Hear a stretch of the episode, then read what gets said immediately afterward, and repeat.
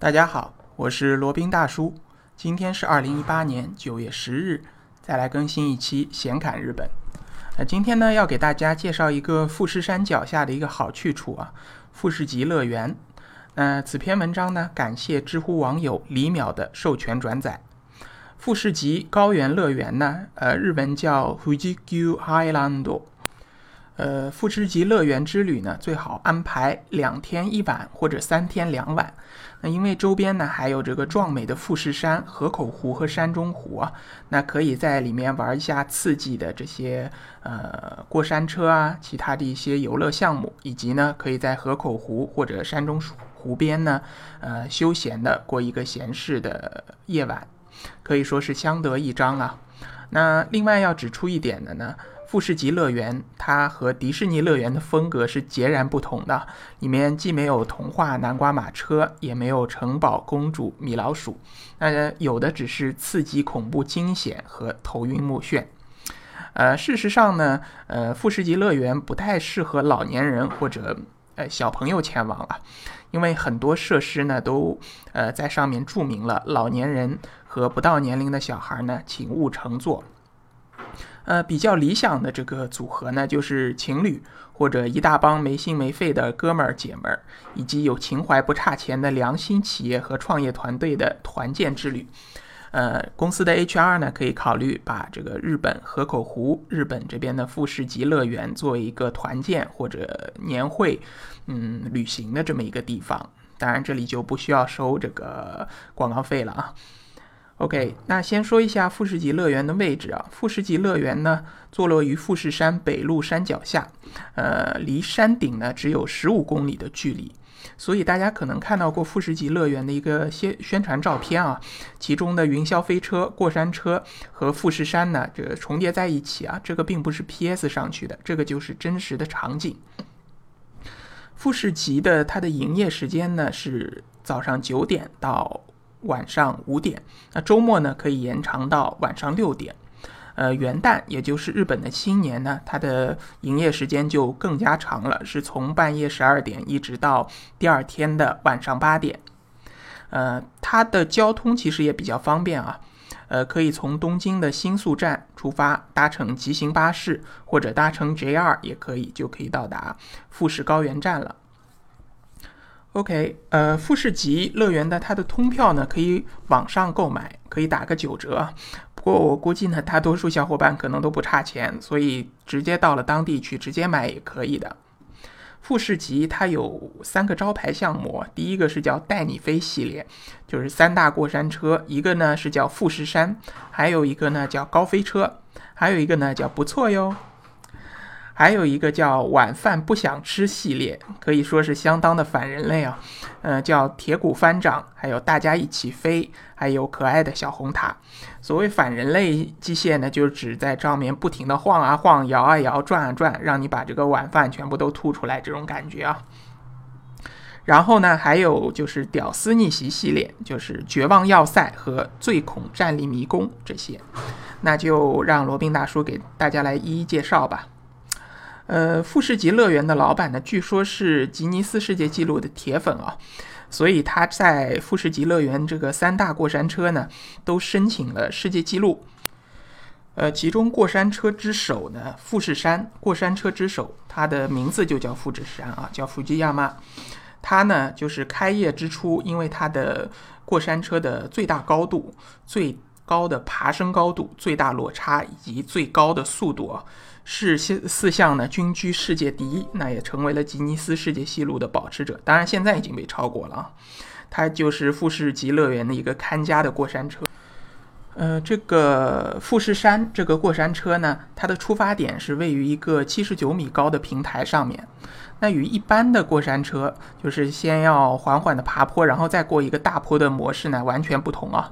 嗯，富士山的这个过山车呢，开出月台以后，就以一个六十五度的坡度，从七十九米一直冲到九米高的低轨啊，就一个七十米的落差，一下子就让你猝不及防。然后冲到低轨以后呢，列车会开始缓缓的爬坡到原先的高度。在你以为又要来了的时候呢，列车又一个猛转向，进入了一个平台轨。然后这个时候呢，富士山的青木原树海以及远处的美景啊，就尽收眼底了，让刚才收紧的心情呢稍微平复一下。不过你就不要那个放松啊。然后突然之间呢，列车又会猛烈的加速，然后开始侧翻一百八十度，然后又一次冲下七十米的急坡。然后据说这个加速度啊会达到三点五 G。三点五 G 什么意思呢？就是你本身如果是重一百斤的话，在这个加速过程中，你会感觉自己身体重会增加到三百五十斤，就是完全是像一种这种坠机的体感啊。一般这个时候呢，车厢里就是开始有人要哭叫了。呃，虽然这个坐的基本上都是成年人啊，呃，小孩和老年人一般都是不能坐的，那还是会有人哭叫起来的。然后呢，列车就贴近地面，不断以这个九十度，就是倾斜九十度的姿态不断的盘旋，然后离地面越来越近，然后就感觉哇，终于完蛋了，这个世界末日好像来了。然后呢，又一边加速，一边不断的左右摇摆着爬坡。这个富士山的这个过山车呢，基本上属属于极为漫长啊，当然是你主观感受中的极为漫长。一般来说，坐上去的游客呢，都会希望这个行程快一点结束吧，是这样的。OK，然后呢，它上面的坐席啊是完全悬空的，挂在列车的两侧的，就是说呢，以往你可以根据铁轨的走向来预判接下来的动向。呃，然后下面因为有个铁轨嘛，你其其实主观上感觉还是很安全的。但是因为它这个过山车呢，是你是吊在旁边的，都是悬空的，脚下也没有铁轨，然后你也没办法预判接下来会往哪儿走啊。呃，所以说呢，你这个心里的这些安全感呢，完全就这个消失不见了，就带给你的就是那种刺激、震撼，然后还有这个惊恐的感觉啊。OK，然后再介绍一下另一个过山车，叫高飞车。它嘎比峡是最呃是过山车当中最新的一个投入的，是二零一一年才投入的。然后最大的卖点呢是世界第一的下坠角度。下坠角度这个可能这个听众朋友们想象当中最多也就是直线下坠吧，九十度自由落体啊。那还是太这个 too young too simple 了，sometimes naive。实际上呢，它是一个负角度下坠，就是以这个往内的一个倒过来的一个下坠，实际上是一百二十一度角的一个下坠轨道。呃，高飞车最有意思的地方呢是它的启动啊，它列车出发的地方是一个黑洞洞的隧道，然后接下来呢，呃，然后就当然是冲出隧道了。不过接下来罗宾就不大想剧透了，你可以自己去体验一下。那为了保持车体这种运行当中的速度感呢，列车只有两排，然后乘坐的体验呢，有一种孤独的冒险者的感觉。而且最刺激的是啊，它不是慢慢的加速上去的，它是通过空气压缩引擎呢，让列车在两秒之内加速到百公里每小时啊。那比那种超级跑车，比如说法拉利啊、兰博基尼啊、布加迪威朗呃威航啊、布加迪威威龙啊之类的都要更加厉害。那些超级跑车呢，百公里加速也需要这个最短也需要两点五秒，但是这个列车呢，两秒之内就让你嗨上天啊！然后在你用时速一百二十公里的速度冲上九十度高塔以后呢，然后就轰，以一个负角度下坠，基本上感觉呢就是你最好是空腹着搭乘这个过山车，否则呢很有可能会让你这个下来以后吐个天翻地覆啊。那接接受完这些过山车呃的这些刺激以后，你以为这就完了吗？那远远没有。呃，还有一个就是最有名的这个富士急乐园，它最有名的一个去处呢，叫最恐站立迷宫。事实上呢，国内还有一个更为大家熟知的名字，叫恐怖医院。呃，是一个鬼屋。这个迷宫的背景呢，据说颇有深意啊。原先这本来是富士山脚下的一个村庄，它的一个医院。但是呢，由于居民不断的迁往大城市，就诊患者逐渐减少，呃，这个医院在四十年前呢就废弃了。然后呢，富士急乐园在建园的时候，这个地区本来是在规划以外的。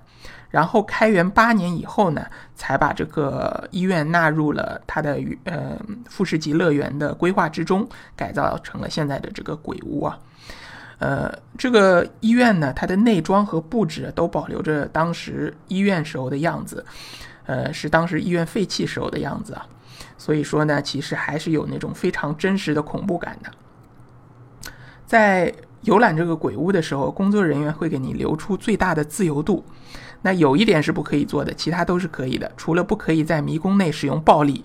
就是说，你如果被鬼吓到啦，被妖怪吓到了，不可以呃使用暴力揍这个工作人员，呃，不可以这个。吃东西、抽烟也不可以刻意的恐吓其他人，也不可以拍照。那基本上呢，你可以自由自由的行走啊。它当中有很多这种分分支，也有很多其他的这个